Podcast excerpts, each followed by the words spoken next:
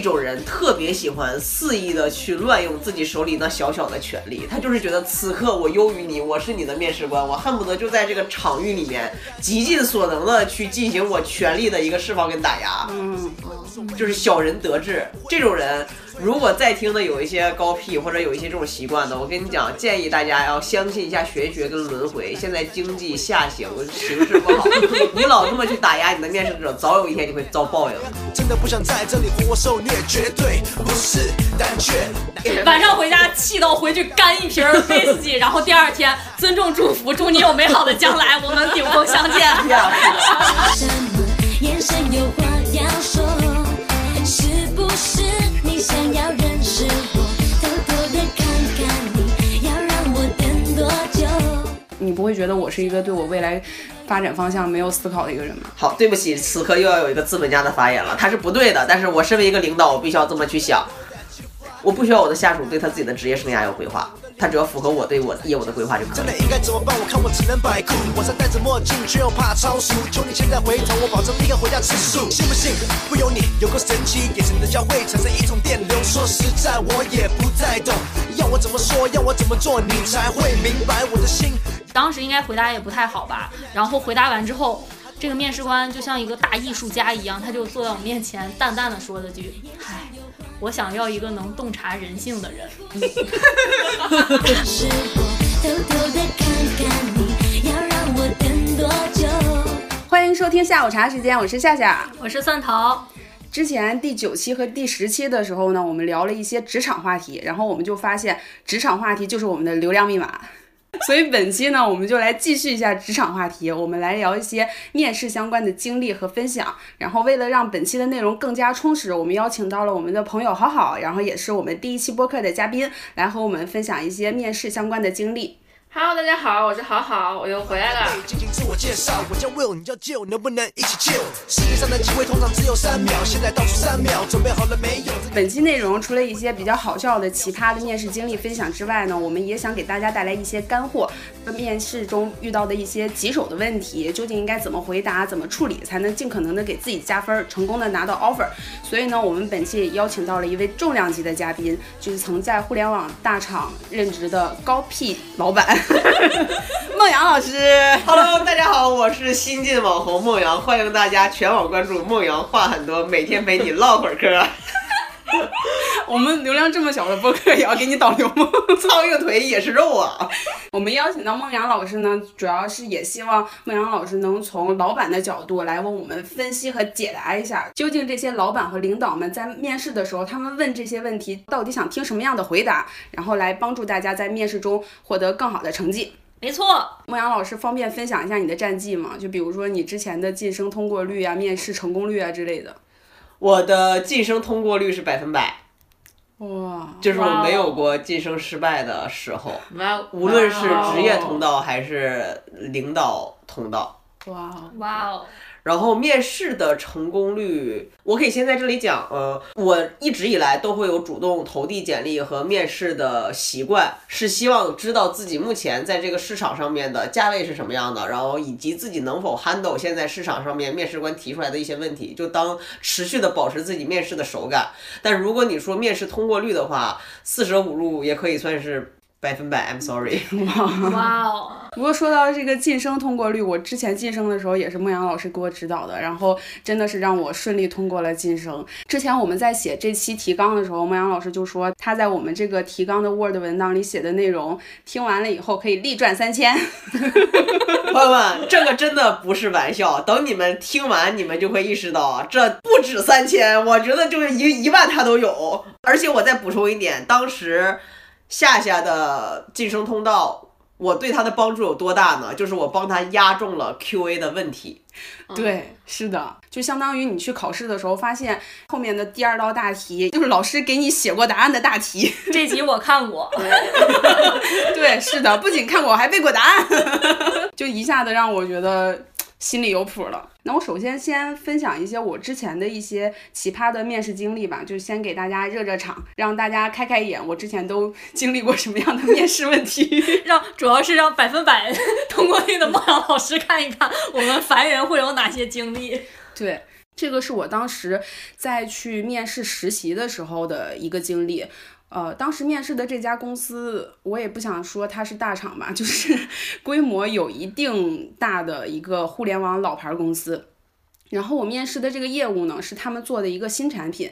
这个新产品在一段时间内是有一定热度的，但是我当时面的时候呢，这个产品的热度已经慢慢下去了。这个是一个大概的背景。我当时面的时候呢，一面是 mentor 先面的我，然后他跟我聊的时候呢，大概聊了一些呃我过往的一些经历呀、然后问了我一些问题，然后他就开始跟我聊闲篇儿，他就跟我说。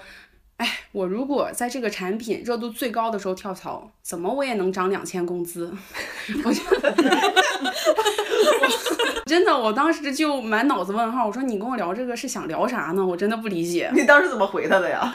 我没有回他，我就是啊，沉默是金。嗯，对，你说我能怎么跟他说呢？我问他，那你为啥不跳呢？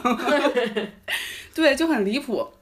然后二面的时候呢，是这个整个运营的 leader 来去面我的。当时因为我面试的这些岗位呢，可能会涉及到一些内容运营的工作，所以这个 leader 问我的时候，他问了我一个问题，就说你平时写段子吗？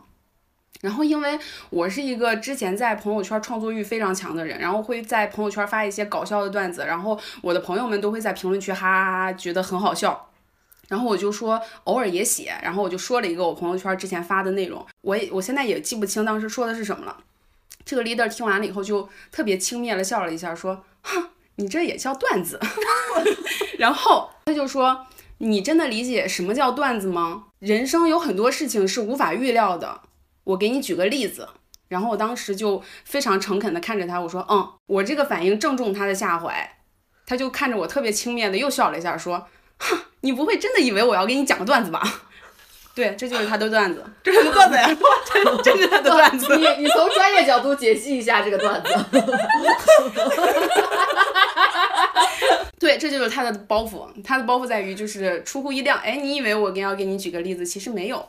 嗯，这就是他的段子。哦，我终于知道我面试成功率为什么百分百了。但凡遇到这样的面试官，我就我不算我没成功，我就知道 我就是立刻跑走啊！这是他的失败，不是我的失败。他做人都做成这样我觉了，得这个人不能提高。概率主要靠降低分母。对 然后他全面 diss 了我之后，让我通过了。他们业务真的需要人吧？当然，我最后也我也没去。我就觉得你整个业务，你的 mentor 是这样的，你的 leader 是那样的。我去了以后，我要怎样呢？嗯，哎，但是我要补充一点，就是如果大家现在真的急于找到一份工作，需要先有一个落脚点，骑驴找马。其实这样的 leader 跟 mentor 是远远比一些正常的人类要好伺候和向上管理的。只要你能够分清公跟私。就是因为他们不是业务导向，他们纯粹是个人喜好导向的。你只需要去舔他，你会活得非常的好。你就每天，哎我，哎我怎么没想到，我天哎你看，呀，你看那段笑，真的好像发自内心的开怀大笑。对，就是我很会向上管理，无论什么样的老板，我都可以管理很好。啊，对，就大家一定要换一个思路看这个问题，你就不会过得那么抑郁。你不要把它想成一个变态，你要把它想成一个特别好去管理的、好被你控制的一个 leader，你就会活得很开心。我面试的时候就经常遇到这种，就是他也不是针对你的业务问题去对你发难，然后他就是问一些很离谱的问题，就比如说我之前。去面了一个算是新兴的小厂的吧，然后他们也是做一个新产品。当时这个面试官跟我说他是业务的运营负责人。这里要先说一个点，当时因为是疫情，我们大部分的面试都是线上的，然后这个人非要求我要线下面试。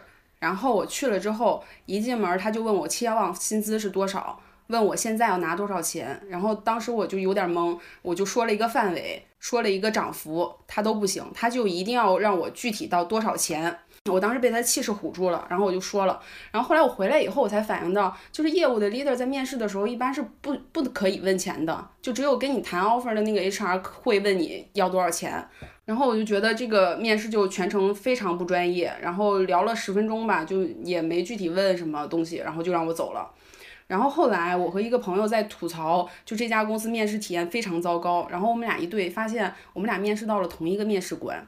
然后他的经历更离谱，他也是非要求线下面试。然后刚进门的时候，第一个问题就问他最近生孩子吗？然后第二个问题问他结婚了吗？就首先你问这个问题是很私人、很离谱的，其次你这个逻辑也很奇怪啊。虽然不说非要结婚才可以生孩子吧，就是你已经问了人家要不要生孩子了，然后你还问人家结婚干什么呢？我就觉得，就我觉得这这个逻辑也很离谱。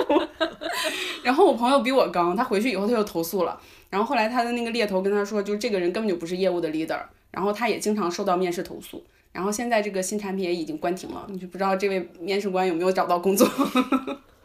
我觉得他不是一个面试官的角度啊，他就是完全是就是去面试的时候窥探隐私。对，我是觉得，因为互联网之前的飞速增长，让一些人他本身的能力没有到达他该有的职级。这一种人特别喜欢肆意的去乱用自己手里那小小的权利，他就是觉得此刻我优于你，我是你的面试官，我恨不得就在这个场域里面极尽所能的去进行我权力的一个释放跟打压。嗯，就是小人得志。这种人，如果在听的有一些高 P 或者有一些这种习惯的，我跟你讲，建议大家要相信一下玄学跟轮回。现在经济下行，形势不好，你老这么去打压你的面试者，早有一天你会遭报应的。这段听得好爽。早有一天我们会面试到那些人的。说到那个面试问题离谱，我这边也有一个类似的经历，就是我当时还是刚毕业一两年的样子，然后当时出去找工作，我就去这个公司 A 去面试，因为你想想我的年限，然后当时面的其实是一个非常基础的一个活动运营岗，我面的时候，这个面试官问了我一个问题，我当时都惊呆了，他问我，如果你是公司 B 的高层，这个公司接下来 怎么走，你觉得会比较好？我难以分辨他就是在压力面，还是在考虑我的思辨或者灵活应变的能力，还是说就是想看看我一个毕业两年的人现在的高度是多少？我有点摸不清楚这个问题。但是我当时听完这个问题是傻眼的状态。就比如说你去面快手的时候，人家问你，如果你是抖音的高管，你要怎么样管理你的公司？对对，然后我那个问题应该回答的非常烂，因为我你就是现在问我，我应该也会回答非常烂，然后回答非常烂，这个面试当然就没有下文了。这里面给一段输出，就是首先我个人揣测，它不是压力面，因为我还没有感受到压力在这个问题里。大家对压力面，他不是有一些误解吗？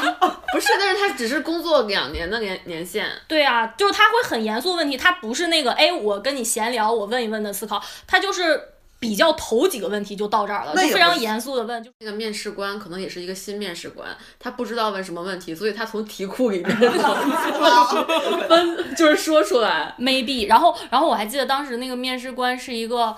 至少当时我的视角看是一有一些年长的一个男性面试官，就当时那个问题还，反正当时给我问懵了，对，就是还挺唬人的，就他那个状态。那可能是你产生了压力，但是我是 still 不觉得这是一个压力面，就在我看来他没有压力，但我也偶尔会问类似的问题，更多的是想考察你们的思辨，然后我偶尔也会被问到这样的问题，这一类问题啊很好解答，它有一个通用的模板。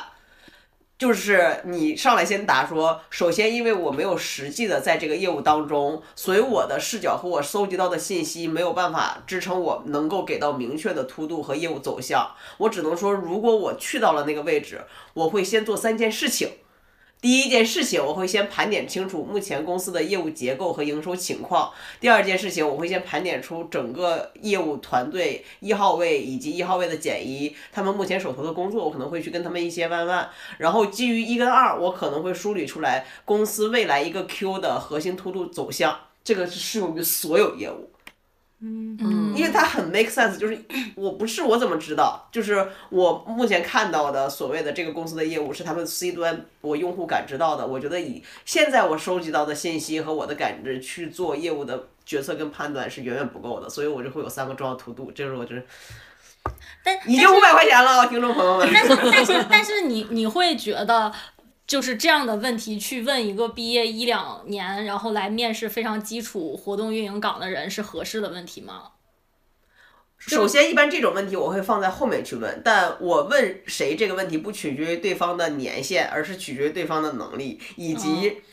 好，我要开始得罪人的部分了。那我先把免责声明讲一下啊，就先在这里讲。我我后面越说了之后越得罪人，就是我是站在领导者的视角和代表了领导的一群人，不仅仅代表我的观点，但没有办法屁股决定脑袋，领导就是这么想的。出于我个人，我比较不同意一个基础运营的人说，那我现在做的就是一个基础运营的事情啊，那你觉得我怎么可能回答得了这种问题呢？那在我看来，你没有野心，你也不想往上爬，是吗？你觉得你现在就是反正刚入职两年，我就也就能做这点事情，我从来没有想过，如果有一天我成为了这个公司高官，我会怎么样？那在我看来，你没有任何的野心，你没有欲望，你也不想往下爬，你就想做一个基础的岗位。当你对自己的定位是这样的时候，你面临的是无数跟你有同样定位的人，那这个时候你们就只能去拼谁更便宜。就你是往下比的，因为大家都拿客观框架来约束自己嘛。我做两年运营啊，我现在能做的就是 A B C D。那好，就是如果你现在给到我的就是如此客观的一个条件，我现在手头有几百份简历跟你一样的，那比啥？比谁便宜呗。反正大家都做的是基础工作，所以什么能够让你显得有价值？就是我现在虽然只干了两年，我知道自己的能力是什么，但我但是我的视野是 CEO 的视野。那我还有一个问题，就是如果你比如说我，你手里有十个面试者，十个面试者有八个都是有野心的，你不会觉得另外两个没有野心的反而是让你觉得更靠谱的吗？是这样，对于一个管理者来讲，他的团队一定是正态分布的，嗯，就是他一定是会有专门负责做一些基础工作踏实的人，也有一些有野心的人。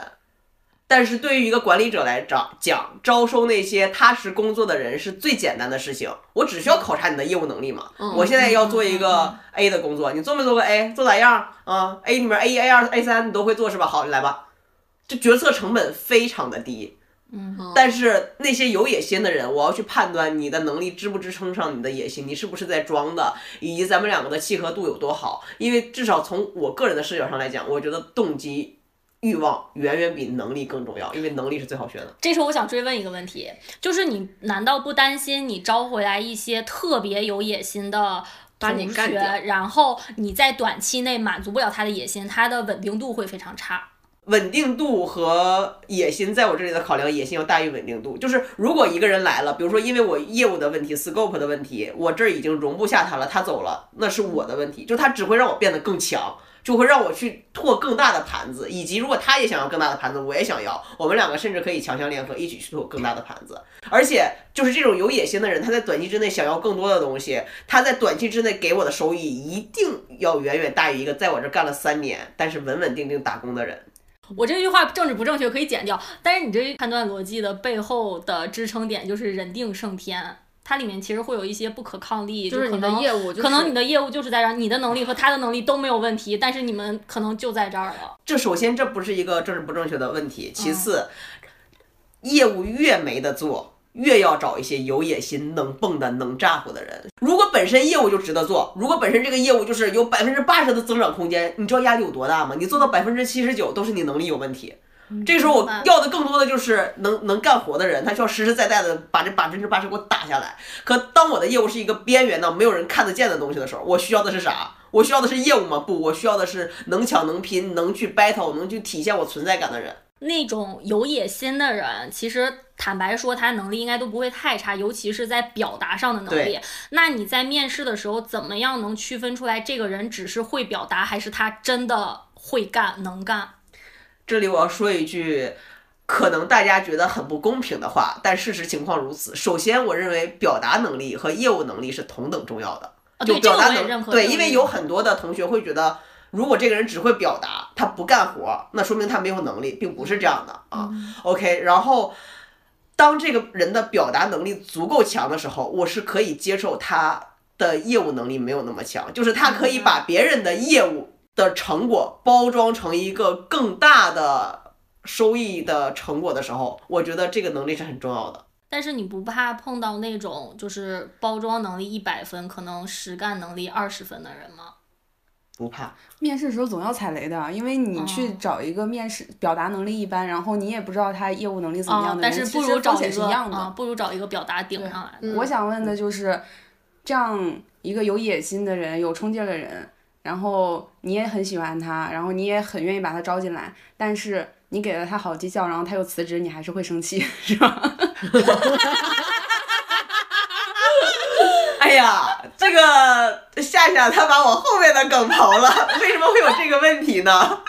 是因为我们在对提纲的时候，夏夏提了一个问题，就是说什么样的离职理由是面试官不能接受的。我当时已经失智到了，因为夏夏问的是面试官不能接受你的面试者的是离职理由是什么，但我当时直接带入了这个离职者的直属领导，是你我自己 对，是我自己。我说，当我的下属，他在我给了他好绩效，我给他涨薪，争取了涨薪，争取了股票之后，他跟我提离职，我这个人从此会纳入我的黑名单。但其实有野心的人大概率会做这样的事儿啊，因为他在你这里拿了好绩效和好薪水之后，他有更高的跳板去满足他的野心。说实话，如果这个人是有野心、有能力的话，世世界上没有永远的敌人。我当时会非常的、尊重、祝福，对谋求发展，呀但是会生气。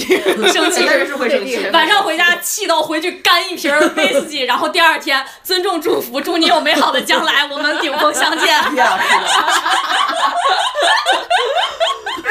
就是这种人，我再追加一个可能有点就是宫斗策略思路的事实，就是因为这种人明显说他会为了自己的利益。抛弃哪怕对他曾经有过帮助，甚至有过恩情的人，嗯，那我后续跟他的合作一定是谨慎，但不是完全是零，除非我们之间的收益能够极大化，这个合作的收益能够助我成为 VP，成为 CEO，那我可能才会跟他合作。但只是他的到来啊，刚好补缺了我这里的一个 high call，我可能就不会要他，就我自己还是会评估性价比的，嗯。明白。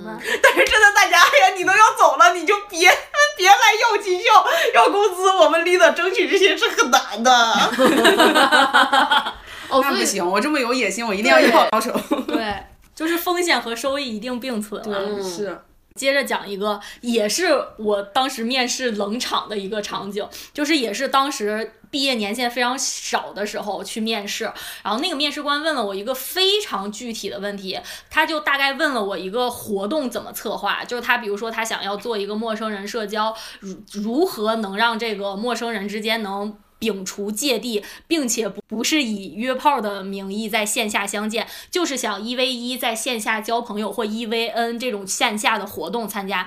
就问我你有什么具体的手段来让他们出来，然后我当时应该回答也不太好吧，然后回答完之后，这个面试官就像一个大艺术家一样，他就坐在我面前淡淡的说了句：“唉，我想要一个能洞察人性的人。”然后，然后他后来，然后他说完这句话就就 break 了，就淡停掉了，他就没有继续点评我的这个回答如何，然后也没有追问我的回答，然后也没有继续问下一个问题，他就说完这句话就坐那儿了。我当时也觉得很冷场，很尴尬。因为他觉得你不够洞察人心。对，然后但是他也没有结束这个，他也没有结束这个面试，他也没有说，那你回去等消息，或者我们就今天就先聊到这儿。他就说完这句话就 break 了。他一直在等你的回应，但没有等到。他他因为他以为你能展开一些洞察人心的故事。哦，他想让我接着洞察人性。现是我现场洞察一下。我觉得这个跟我之前那个前领导问我，你觉得运营是什么，有异曲同工之妙。哦，但我觉得还是有本质区别的。我会觉得像你前领导问你运营是什么这种宽泛宏观的问题，其实是有很多话在前期可以去填的，嗯，来填补这个冷场。反而是那种具体突突，好，你就告诉我怎么做能解决这个问题，嗯是你很难在短时间之内立刻给到他一个明确答案的。但首先是冷场，真的是一个非常扣分跟致命的情况。其次，我刚才就一直在思考这种问题我怎么回答。我目前能想到的是，当一个人去问了你一个非常具体的问题，一定是他遇到了一个卡点。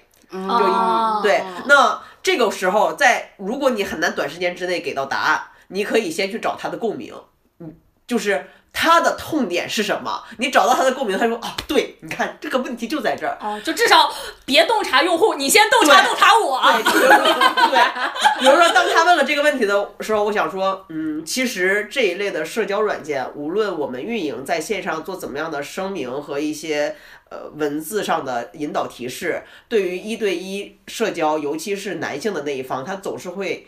怀有一些不可控的，或者是最底层的动机在的，那我觉得要解决这个问题，可能要从几个方面去看。一是在前期的活动上面，我怎么通过引导，包括我现场的一些策略，比如说你的一 v 一的约会的这个场景是私密的，但是它是在一个相对。公开的空间里面，就是你进到这里面，哎，有一个小小小网吧的 VIP 包间，一个一个一个，然后以及我可能后续有什么样的策略、什么样的回访，比如说我把它发生在一个中午的时间、上午的时间，会不会能更好的解决这个问题？或者是两个小时之后，我会有人工的一些什么活动跟环节，也就是让一 v 一的约会跟社交不是成为这件事情的终点。你我让用户意识到我后续会有打断的环节，哎，我跟你一 v 一社交一个小时，哎，一个小时之后咱们干点啥？那其实用户对于这种的想象什么之类的就少了，也有可能是说我在最开始初期我能不能够筛选掉一些就是秉持着约炮动机来的人。那我通过什么样的筛选策略来提供？我是提高他的报名门槛儿，我还是增加他后续的处罚？我瞎说的啊。嗯嗯嗯，但是我后续的这些给出来的策略，都是我在前面去试图跟他找共鸣的时候，我在脑子就开始想，我我应该干点啥，我应该干点啥。那那比如说这个场景，就是你全部回答完了，你觉得你回答还 OK，然后我就说了一句，我说，哎，我想找一个能洞察人性的人，这时候你要怎么接？其实我一直也试图想要去成为一个这样的人，但是根据我过去几年的努力，无论是实际的工作经验，还是我看书，我会发现人性真的很难被洞察，因为人性真的很难被明确的分为几大类。我们之前的业务也试图把人的情绪、人的性格去做过归类，但是从实际的业务反馈上面来讲，它都是无效的。所以我觉得，与其去洞察人性这种偏感性、偏主观的定义，不如直接从业务的数据反馈，我们定位到问题，然后试图去解决这个问题。也许我不知道我解决了人性当中的哪一个问题，但我至少解决了业务的问题。哇哇，你情商好高啊！满分回答。并且百分百就是这个问题是一个非常现场应激的问题。对，然后他拆解了，首先就是先说这个问题有难度，然后同时我过往的经验是怎么样的，然后我给你一个解法，哦，牛逼。且且他的情商很高，就是他没有否定你想找情那个洞察人心人这个点，他只是说，啊、我是不太能，但是我可以去解决另外的一些业务上的东西。哦，可以，可以，哇，哇哦，老板就是老板、老板就是。老板，哇哦，就是首先哦气势真的很重要。就是我听到这个时候呢，我在你讲的时候，我就一直在思考这个问题，这是第一点。第二点是，所有你不知道的问题，你都不要表现出啊，我没想过，对呀，就是一定要理直气壮的去。理直气壮，但不要傲慢。不是说我不会怎么了，嗯而是说，嗯，这个问题我确实不会，但是不，我不是第一次去想和思考这个问题。我有尝试，我有努力，但我发现它可能达不到。但同时，我想到了一些其他的解法。嗯，就表示你所有问的问题都在射程范围之内。对确实，我感觉就是聊这期节目，我准备的时候，我回想起来面试比较尴尬的场景，其实也都发生在工作年限非常短的时候。后来就工作多了，我不知道是我本身能力也变好一些了，还是我后来面的公司也更上得了台面，就不会遇到这些面试官了。就面试体验非常好，就是其实想象到的那种难以应付场景，也也都是在工作比较短的时候。越小的公司面试官越奇葩。我可以说说一个不是大厂的经验，就是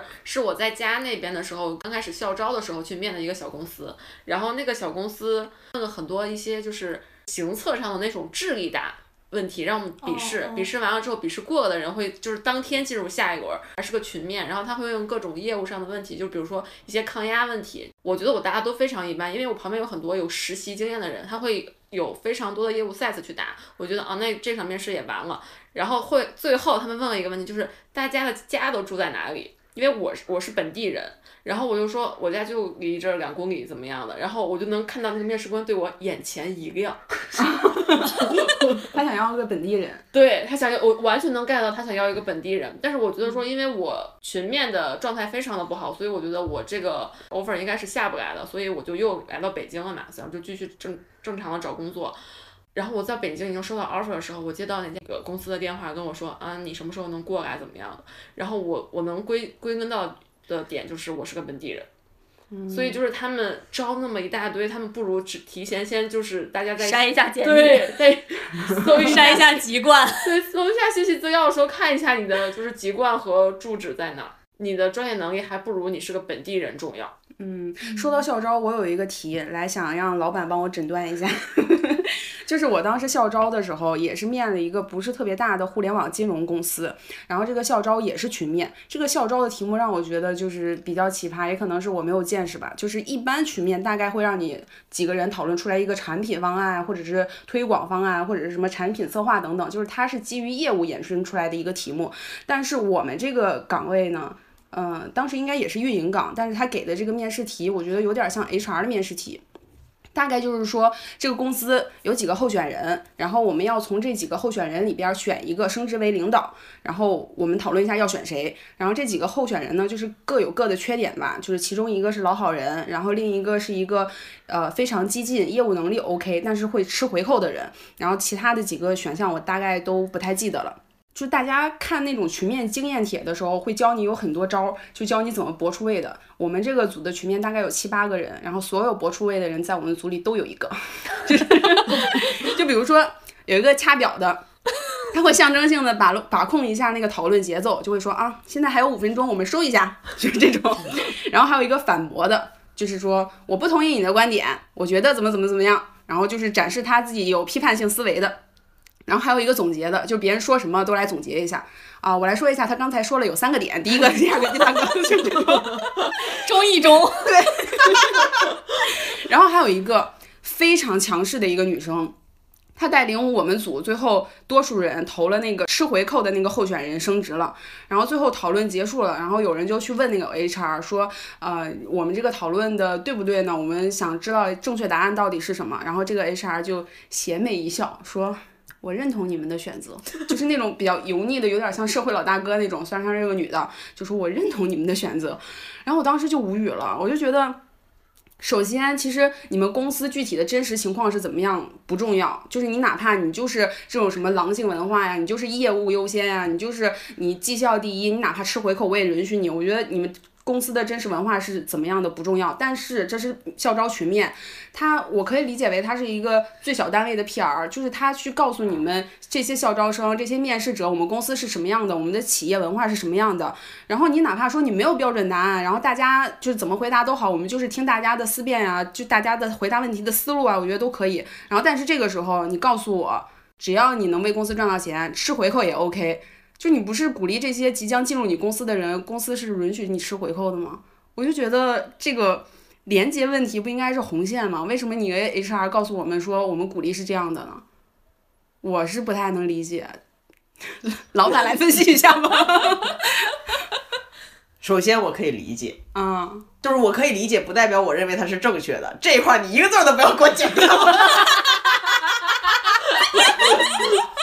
首先要就是零零后整顿职场，包括现在互联网上时不时的就去挂面试官、去挂公司，是近一两年在互联网或者一些比较中大型企业才会出现的情况。但事实上，现在企业的就职，大多数我觉得至少百分之九十及以上的企业，他没有那么在意自己在 C 端用户面前的形象，很有可能他们本身就是 To B 的产业，我都不需要做 To C 的 PR 的服务，所以他们来讲。有用户或者有求职者去吐槽他们公司，对他们来讲，一是没有那么的重要，其次，我理解这家公司很有可能是因为他希望就在面试的环节筛选掉那些不认可他们实际上那些肮脏想法的面试者。嗯，我理解不代表我认同，我再强调一下，就是我能理解他们这样做的一种提效的手段，就是你别什么，你怀着一个梦想、热情，你就来到我们公司，我也整不了那玩意儿，你就你能不能为了钱啊，为了利益一切计较，不顾一切，能哎你就来，嗯。这是一种筛选手段，对我理解，但我不认可。哦，你要他这么解释，我就能明白他为什么要设置这种没有底线的。以及这里面我也想劝告各位面试者，就是每一个人都是有选择的，大多数人啊，就是除非你从小一出生你就背负着千万债务，就是每一个人在选择任何事情的时候都是有选择的。你如果进去了。然后，如果你违法乱纪了，到时候你能怨的也就只有你自己，因为你当时做了这样的选择。嗯嗯，就是再强调一下，嗯，对，说到这儿，我还有一个问题，就我之前在面试一个岗位的时候，我非常喜欢这个岗位，我也非常喜欢这家公司，我非常非常的想进。然后我在面试这个岗的时候，之前聊的还好，但是这个面试官问完我一个问题之后，我明显感觉出来，我回答完之后他不是特别满意，因为对我的态度就明显感觉，哎，就冷下来了，就好像不再想继续聊了。我意识到这一点时候，因为我非常珍惜这个机会，所以我就又主动 solo 了一部分，就是大概表述了一下，就是我非常喜欢这个岗位，然后我也非常喜欢这家公司，然后我想选择这家岗位，我是怎么思考的，我跟我自己跟这个岗位有什么匹和匹配的，我能为这个公司或为这个岗位带来什么，我就自己 solo 了这一段。Solo 完之后，后面也没有更多的聊天了，这个面试就结束了。但是我非常在意这家岗位，所以我第二天我就去问了那个 HR，我就说我我昨天面试的不是特别的好，然后我说我希望你能够那个着急去帮我去确认一下这个岗位，如果这个岗位没成功的话，辛苦你再帮我推荐一下这家公司其他适合我的岗位。我就主动去找 HR，结果 HR 去确认了一下，说那个姐妹你通过了。然后我就还挺开心的。然后这是一个 case，然后第二个 case 也是我之前一家公司的同事，他给我讲，就是他也是当时去我们那家公司，也是特别喜欢这家公司，想来。但是他之前是一份小公司的工作经历，并且跟这我们这家公司也不是特别相符。所以他在面试的时候接到面试电话，也非常珍惜这个机会。他甚至做了一个 PPT，就大概以自己的视角和自己现在的业务的理解，然后对这个岗位，就是比如也是那种我能为这个岗位带来什么，这个岗位我觉得应该怎么做会效率更大化，会有更大收益等等。他甚至做了一个 PPT，然后给面面试官进行了展示。最后他也是成功了进入到了我的那我们共事的那家公司。然后在这里我就想问一个问题，就是。被面试者表现出来这种明确的意图，非常积极的争取，在面试官的眼里是扣分项还是增分项？哎，depends。就是首先他分面试官，我只能以我为例，我是一个非常喜欢积极主动想要的人，哦，所以本身这个态度在我这里是加分的。但是你刚才说的，你和你另外一个同样进这个公司的人，我可能会听下来之后会优先选择你，因为你是属于我想进这家公司，我觉得我符合这个岗位，这个岗位不行，我也可以去做另外一个岗位。但是你的另外一个朋友，他好像就是更 care 的是这个岗位本身。那为什么后者对我来讲，我可能没那么想要？是因为互联网真的非常的多变。今天我招你来做 A，明天你可能就做 B。所以当一个人表现出来对这个业务的某一项工作异常的热情跟执着，哦，我进来，我进来，我就是为了做这种闲聊播客的，我会内心会打一个大大的问号。万一有一天这个业务没了，这个分类没了，他是不是就没了？他的热情是不是就会伴随着他的兴趣而消失？我要我喜欢的是喜欢工作的人，而不是喜欢某一项工作的人。那如果不强烈表达出这种对某一份工作的执着的话，你会不会觉得他对他自己的未来是没有规划的？比如说我在你这个公司，我可以做 A 业务，也可以做 B 业务，你不你不会觉得我是一个对我未来发展方向没有思考的一个人吗？好，对不起，此刻又要有一个资本家的发言了，他是不对的，但是我身为一个领导，我必须要这么去想。我不需要我的下属对他自己的职业生涯有规划，他只要符合我对我业务的规划就可以。那我就是个有野心的人呢。这个就是你这个，并且并且你的野心还很小，不是不是很小，就是很一条道我就对这条道有野心。那我首先我会让你先进来，其次我举例，比如说我现在做的是 B，你的野心是 A，嗯，那我们你进来了以后，我们就变成 A 加 B，你帮我把这趟业务抢过来啊。哦，我会给到你一个，我说哦你哦就是 A 现在没有，但它有可能有，只要你能把 A 给我搞过来，A 直接就是你负责，我不管，你只要向我汇报就可以了。嗯哦，你有野心我不拦着你，自己去争，争完了争回来给我。嗯，果然是老板，逻辑这么自洽。他只会把自己的盘子扩大。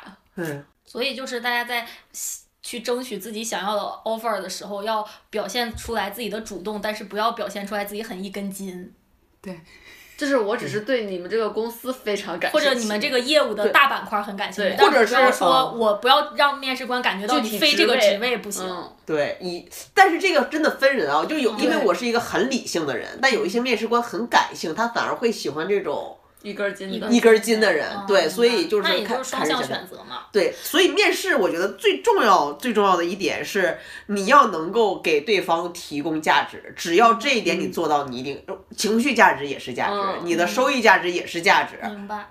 但是至少就是在面试官看来，面试者的这种迫切和主动是不减分的。哎，这个要分工资。我要说一个反例了，也是我之前面试过的一家小公司。天呐，我面试的失败经验怎么这么多？当时呢，是因为我前一家公司凉了，然后我空窗了两个多月，没有怎么找到工作。然后这个时候呢，我基本上是隔几天我就会去招聘网站上刷一刷有没有新职位放出来嘛，然后我就看到合适的岗位，我就会去投。然后就有一家公司约我去面试，就很奇怪，一般面试的时候，一面不都是业务的人面嘛，然后是 HR 先和我聊的，然后 HR 和我聊，他也不是面试那种聊，然后就是问我的基本情况。他一上来就问我说：“你对我们公司这么执着吗？我看你投了很多次，这么想进我们公司啊？然后当时内心 OS 说，我就是持续投简历而已啊。我说你怎么你是想听我吹你们公司彩虹屁吗？我真的吹不出来。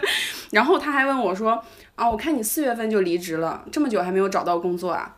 我就觉得他可能是觉得我表现出来这种迫切，是因为我很久没有找到工作了，然后他基于对他公司的一些认同和归属感吧，然后那种荣誉心吧，然后我是感觉到了一些不舒服，也可能是我玻璃心吧，就是对对我的歧视。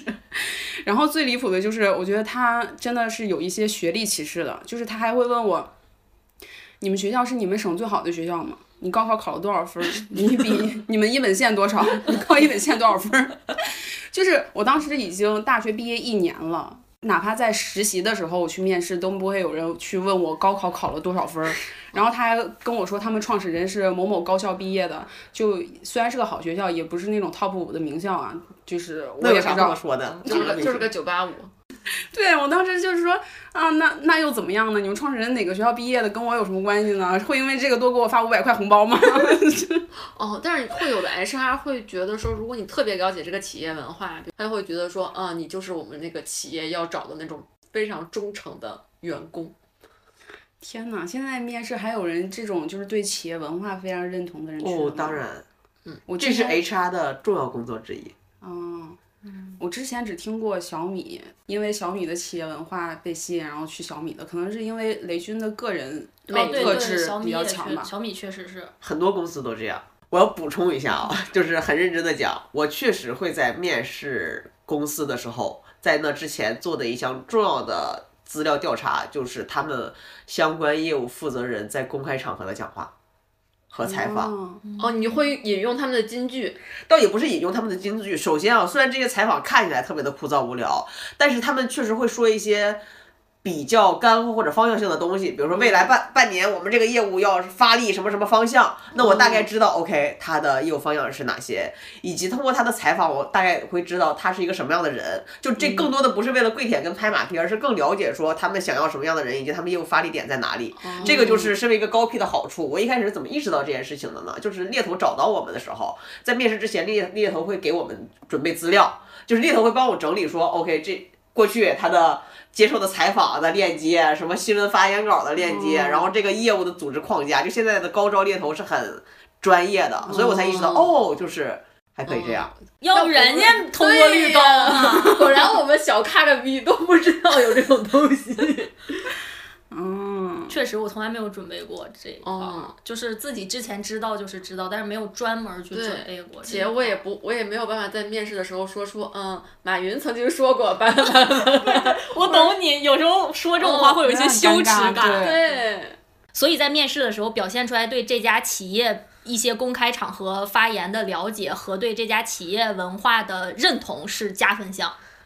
在我看来是绝对加分项，我现在想不到谁会觉得他不加分，可能有一些清正廉洁、一身傲骨的 leader，他会觉得你怎么这么舔。嗯，除了这种人之外，因为我我我表达一下我是怎么判断这件事情的。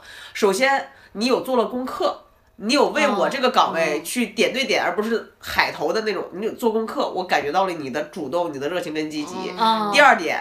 我特别喜欢能拍马屁的人，不不是我喜欢被拍马屁啊，而是我觉得我的团队有这样的人，他可以帮我去打好跟其他团队的关系，我只要拍你去哦搞定这件事情。对啊，明白，就至少你这个人是知道怎么跟人相处的。对，嗯，会来事儿的。会来事儿好重要。确实，哪个老板也不喜欢天天给下属擦屁股。出去刚别人的。对，出去刚别人跟人家吵架，然后被人家投诉，然后来擦屁股。啊，那也可以啊，你刚也可以啊，哦，就是你刚回来，结果我可以擦。对，啊、就你别整稀烂，还得我擦屁股。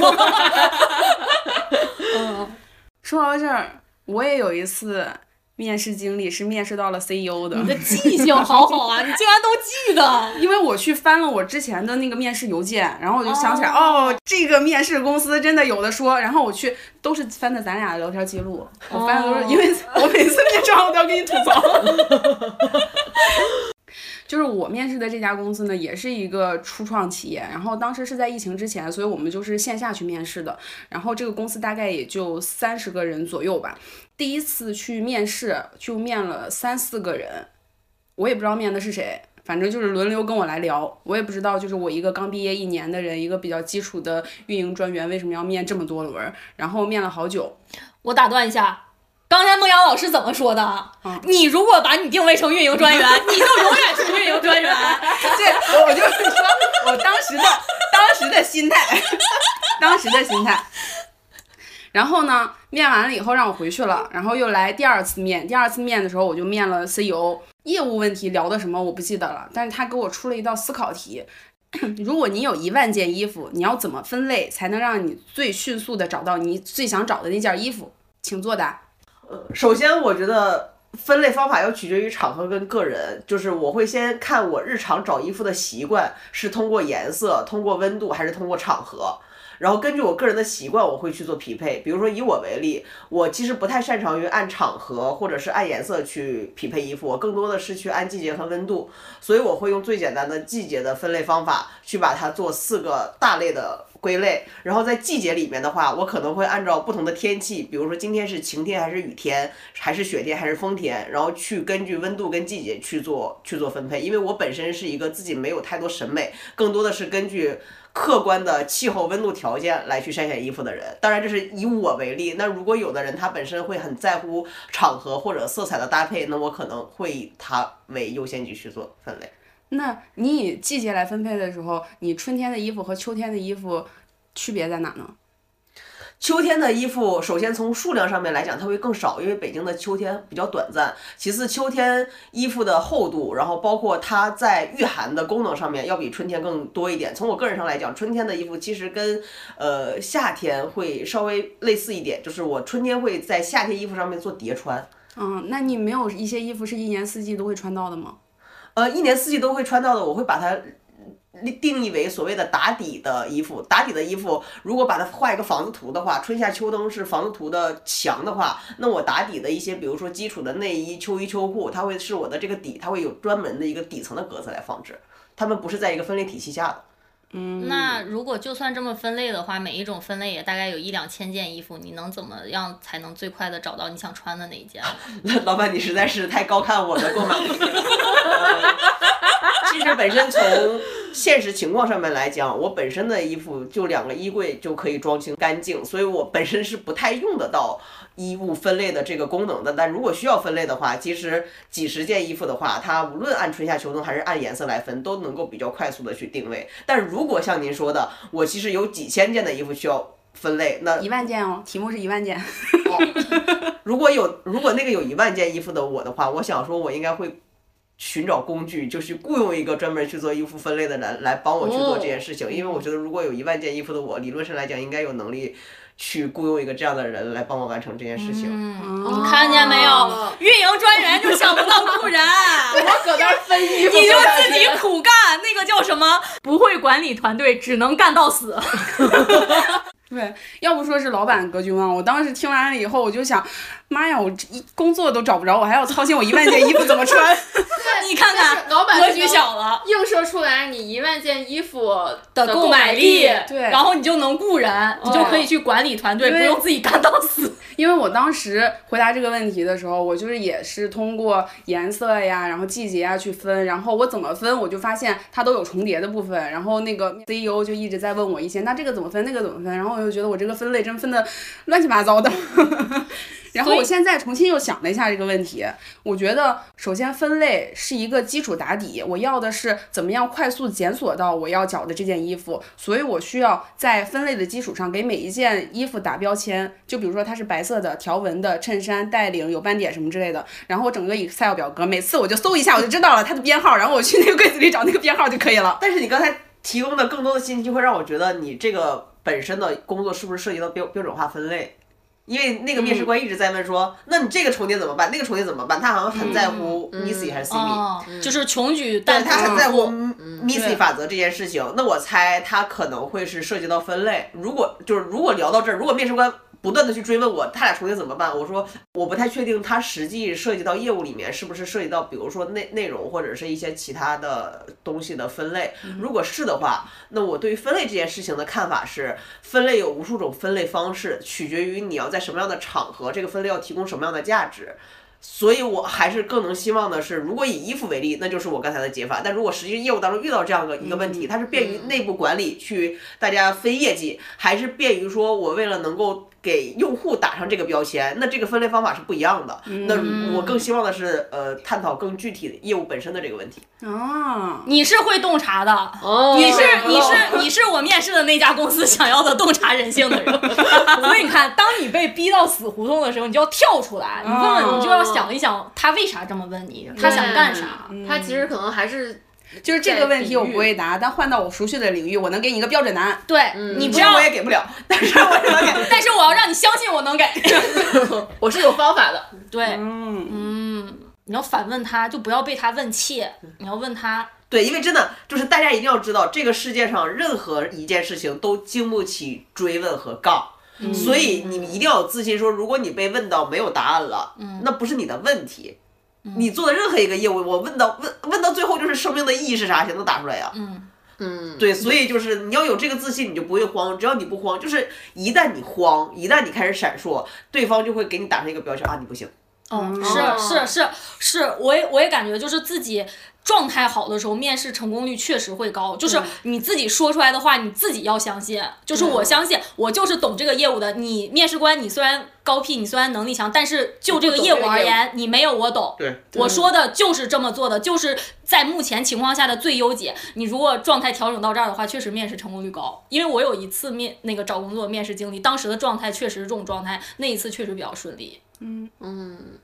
我觉得我的状态是比较容易受面试官的状态影响的，就是如果这个人跟我真的就是感觉每一句话都达不到点儿上，就是就是那个气场不合的时候，我自己的气势就会弱下去，哦我就很难相信我自己说的话。那那其实这样也挺好的，那至少证明你可能跟这个面试官不是那么契合，就对也对我觉别双向得也是选择了。以后业务上也也不要最好有过多交集。对，进去之后天天要听他讲段子，我也想笑不出来。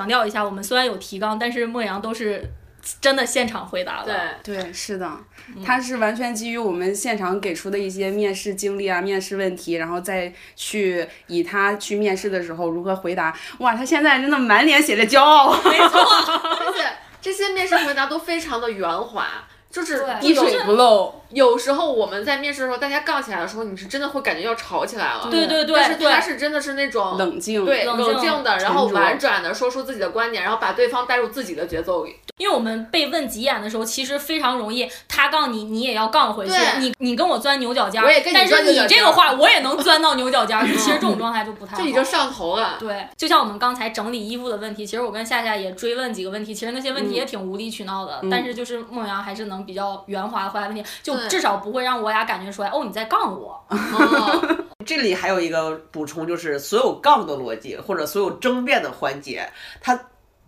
要求的是你的反应速度和你当时给到的那致命一击。但我觉得这个是高风险的事情，嗯，就是你一旦反应速度差了那么一秒，哪怕你有一个很好的答案，你沉默了三秒，一下子就显得你弱掉了。嗯所以一定要用最稳妥的方式来回答。最稳妥的方式一定就是咱们中国博大精深的，是叫太极还太极文化推拿，就是你慢慢的、娓娓道来的。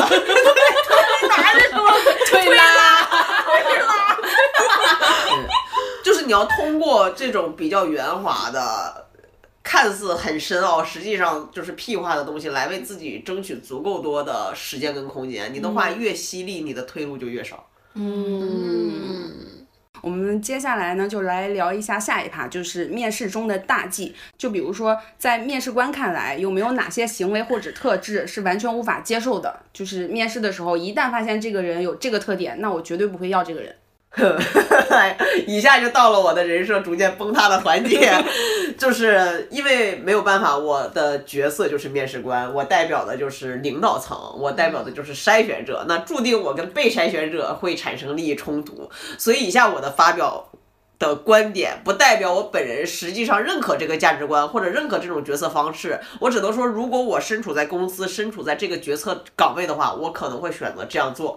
所以希望大家不要对我失望，但对不起，real 的我，我只能说我确实会这么选。另外一个很重要的是，我们说的，因为我们都是在大厂互联网工作的，所以互联网公司的风格大差不差，都是偏激进，然后喜欢敢拼敢闯的人。包括说每个面试官的风格也不一样，那有一些，比如说你在国企或者在一些其他机构，他不需要你那么有棱角，他就不太适合这种方式，所以大家不要过多的去代入，是不是？哎，这种方式，孟阳觉得说完全不能接受，我可能所有的面试官都不接受，不是这样的。另外一个很重要的一点，我先把鸡汤撒完，我后面才可以。对，这个欲欲意先扬，就是大家不要觉得说，可能很多面试官他的那个三观跟我不一致，或者他筛选的标准没有办法达到，你就觉得很失望，自己是不是要改变自己？我觉得找工作真的就跟结婚一样。就是你与其委屈自己，最后进了一个公司，然后发现你每天干的抑郁不得志，你不如就是在面试的时候真诚的展现自己，然后找到一个跟你最符合、最匹配的公司，你才能在这里面发挥最大的价值。好，我要开始了。几点啊？一不自信，在我看来是很扣分的。就是我怎么去定义不自信？比如说他的眼神的闪躲啊，不敢看面试官，然后说话就嗯呃呃呃呃呃呃，就是这种嗯啊，以及他的声音可能会比较小，比较听不清，包括说话比较急促，就是啊对对对，这个事情我就当当时是这样，我会觉得他可能过于的紧张和不自信。我是非常可以理解人在面试的时候会有紧张的，但是他是有一个度，就是我能明显的感觉到这个人是面试的时候过于的紧张，还是他日常就是一个很紧张的人。这个理由很重要的点是我是一个非常 tough 和非常强势、非常具有攻击性的人。呃，如果对方不自信来到我的团队，他会比较容易崩溃。对他会比较容易崩啊、所以我会为了、呃后续产生的一系列的问题，我就把这个给排除掉。第二个呢，就是 态度消极，态度消极就包括了刚才什么运营专员的这种，就是全员怕死。就是接活儿逻辑在我这儿是不 OK 的。嗯，比如说，经常我在追问一个项目的时候，会说，哎，你们当时为什么这么做呀？为什么以他定 OKR、定 KPI 呀？我百分之五十以上能收到的一个答案是，就当时老板定的。嗯，没了。那我是可以理解这个决策思路的，就是受制于老板的无奈，对吧？就老板告告诉我做什么，我当然是要做的，我是非常可以理解，我也接受。但是我需要对方给到我的感觉是，老板当时是这么定的。呃，我是认可还是不认可？我的想法是什么？我需要知道你的想法。如果你没有想法，在我看来，你就是一个啊，就老板让做我就做了，我也不知道为啥这么做。哎呀，我也我也觉得不合理，那有啥办法呢？就是这种特别消极的态度，在我看来不 OK。在我看来，就是你的能力上限，我看的就是清清楚楚。你的能力上限就是我交给你的任务，还得至少打个八折。那他对我来讲太不可期待了啊！这是不自信、态度消极。第三点就是撒谎。哎，真的，各位朋友们，不要妄想在面试官面前撒谎，至少不要妄嗯妄想在我面前撒谎。真的，我是诈骗始祖，真的就是。你们看我刚才那些圆滑的回答，就是如果你去讲一些明显不是你抓的，或者你甚至可能都没有接触过的业务，或者只是你在里面是一个特别特别小的角色，呃，三个问题之内我一定追问出来。就如果我意识到对方在撒谎，我一定会让他现场难看。咋咋样算难看？比如说，我说，哎，这个东西你呃当时是你负责的吗？啊，对呀、我是主要负责人。然后，啊，那实际上的业绩是什么？就是我会追问到他答不出来，就是我会跟他刚，哦，我很少去挑衅面试者。嗯，嗯，比如说他他前面或者他驴头不不对马嘴啊，这个东西我们当时的核心的 O E 就是 GMV，可能聊着聊着聊着他就变变成了那个用户增长。你刚才不是说核心是 G G GMV 吗？啊，那当时老板就说，老板你不是主 R 吗？就是真的不休想在我面前跟我玩这种东西，我会立刻去，因为一般我不会让面试者难堪，我觉得大家都要有所体面。但是如果你跟我撒谎，我绝对就会让你那如果是有一定程度的包装和吹牛逼呢？就是你会吹戳穿他吗？就比如说我们这个数据达到的是一百万，但是你按照你的经验预估，它绝对达不到一百万，然后你会根据它这个点去 argue 吗？会，就是他可以告诉我说，呃，我们当时的呃统计最终是两千万，但这个两千万的统计结果确实是宽口径，嗯就是在我这儿彼此信任，我跟我的下属彼此信任是非常非常重要的。嗯嗯，就是所以一旦他在面试环节就跟我玩这套，你以后休想进入我的团队，因为很简单，老板要的都是自己人。嗯就是你可以告诉我你擅长撒谎，但是你要在我面前绝对真实。哦，我不是说嗯这个人不能撒谎，但是他要是我的人，我怎么判定他是我的人？他要把他的阴暗的、缺点的东西暴露在我面前，我会觉得，嗯，跟我交实底儿呢。嗯，哇，我这是我第一次血淋淋的看见一个老板的思维。我面试的时候也会这么讲，嗯。比如说我面试的时候，我的简历上面的一些数字，我会讲的时候，我会说当时是这样的，但是确实我们在统计的时候啊，你会怎么样怎么样怎么样，我会说的嗯比较真实。哦，对，这就避免了以后你招进来的人，说不定会对你包装一些就是他实际上没有做到的一些谎，然后但实际上你又是不知道底儿的，然然后后一旦这个东西爆雷在更大的，场合爆雷了之后，对就很难兜底。没有办法收拾了就。对嗯，然后呃，不自信、态度消极、撒谎，最后一个就是 盲目自大。哎呀，这个盲目自大跟自信，它真的是很难去拿捏的。就是我举例，什么叫做盲目自大？你能感受到他那种，就是哎呀，我这我被屈才了。我跟你讲，我真的就是我缺少一个平台展示自我。哎呀，我的妈呀，就是类似这种，就是我、我有太多的想法了。我跟你讲，你招我进去，我就是挥斥方遒。我，我天，别我供不起这种福，我特别的害怕。社招我目前遇到的还比较少，可能有一些实习生，呃，有一些高知名高校的实习生，他会有一种我来你这儿。感觉就被当成了一个蓝领工来去做，嗯，然后不同的人对待这种现状，他是有不同的反应的。有一种人就是抱怨，就是我堂堂啊，对吧？我来你这干这个，那这种我不 OK。那另外一种是，OK，你现在给我派这个活儿是吧？我让你看看我的价值在哪儿。那我要的是后者，后者在我看来是自信，前者在我看来就是盲目自大。你除了会叭叭叭，我也会叭叭叭，你给我叭叭叭。可能这四个是我会比较，嗯，至少在跟我匹配上面，我会严格的去那啥的。这里其实我想代替被面试者候选人有一个问题，就是。其实，在面试的过程当中，说起来是大家的双向选择，但是其实本质上来说，候选人还是稍微劣势一些嘛，因为候选人其实更迫切的想要一个职位。那这个时候，其实面试官会比较能够直白的去发现这个候选人的一些问题，然后去规避掉。那如果作为候选人，你怎么样能够判断这个老板是不是跟你匹配呢？有没有哪些比较容易判断出来？因为其实我身边会也会有一些朋友，就是总是会遇到比较 PUA 的老板，但是他又不太能甄别，就总是相处了之后才会发现比较 PUA。就他可能在找工作的时候已经在刻意避免 PUA 的老板，就是想让自己好过一点，然后但是还是就是没有办法能够提前甄别出来。OK，那我先有一个问题，他怎么定义 PUA？就是他在工作当中遇到了一些什么场合，他觉得哎呀，我被 PUA 了，这个老板在 PUA 我。嗯，就是一些比较严格的管理手段，就比如说你去厕所时间长了，就会问你去干嘛了这种。首先，呃，目以我目前了解到的新销，一般这一类的老板，这这一类他都不算是 PUA，这一类的老板可能就是他就军事化管理吧，就是嗯他还不是到军呃精神上的 PUA，他就是已经生理上的已经让人产生不适了。这一类的人，一他一般会问非常细节的问题，我猜测，嗯，对他可能会问到特别细，说啊，百分之三十九是三十九整吗？三十九点二还是三十九点一？他可能会，就他的习惯会在这一类的里面去体现出来。然后呃，嗯细也是一一方面，另外一方面呢，你可以通过一些。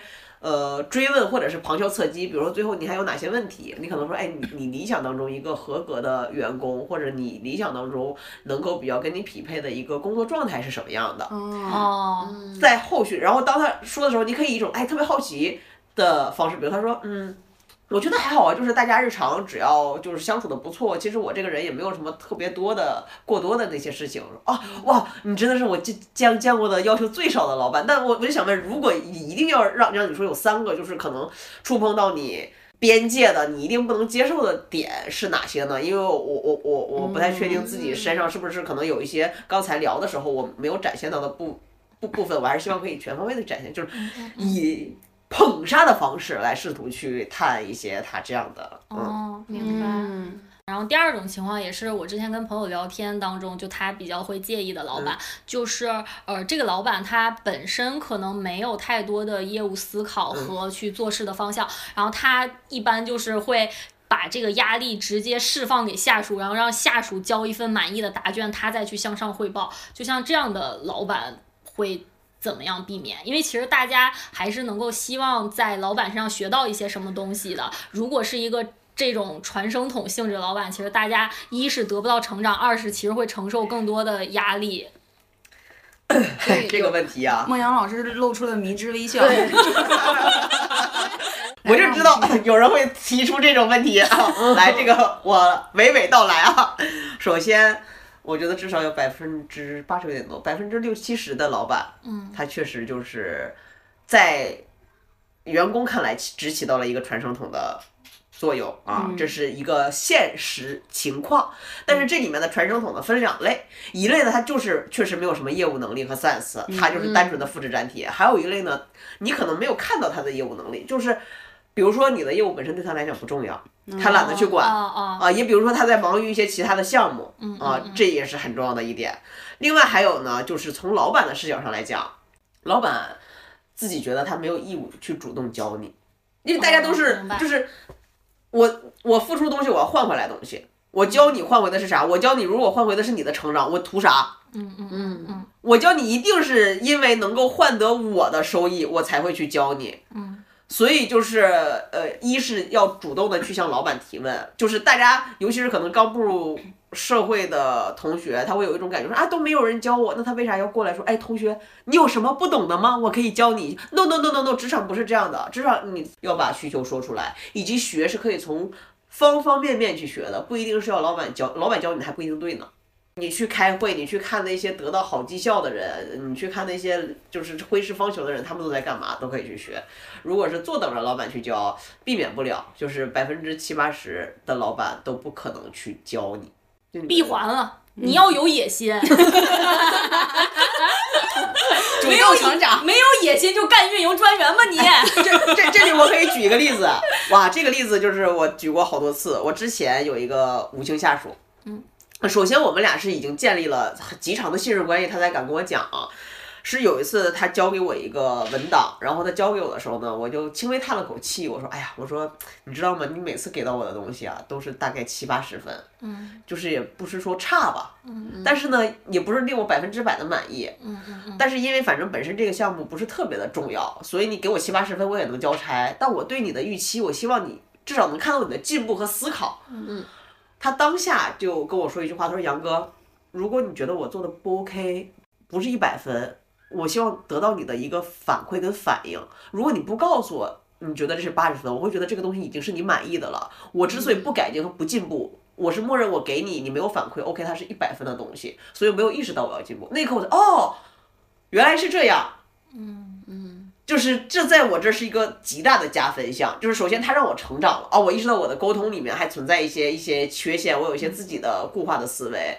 其次，我意识到了他有想要成长的动机，只不过他他没有机会或者是怎么样，所以我可能更多的是需要一些这样的反馈跟共情，就是你要告诉我你哪里不行，而且他也没有冒犯到我，他是一个非常对，我就很喜欢。嗯嗯，本期内容呢，我们分享了一些比较好玩的面试经历，然后以及面对面试官提问的一些比较刁钻的问题，我们究竟应该怎么回答？然后下一期呢，我们会继续分享一些面试的一些敏感问题怎么回答，以及大家最关心的问题，就是怎么谈 offer。没错，这个我也很关心，但是我关心但但是我不找工作。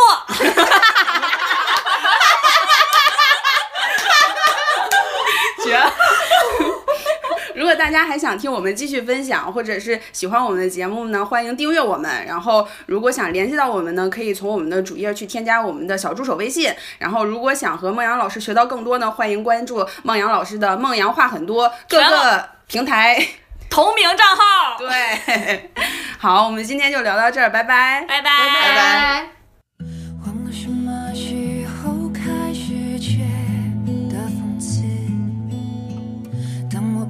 还喜欢别人夸我懂事，什么场合说些什么话，更可是修炼的是。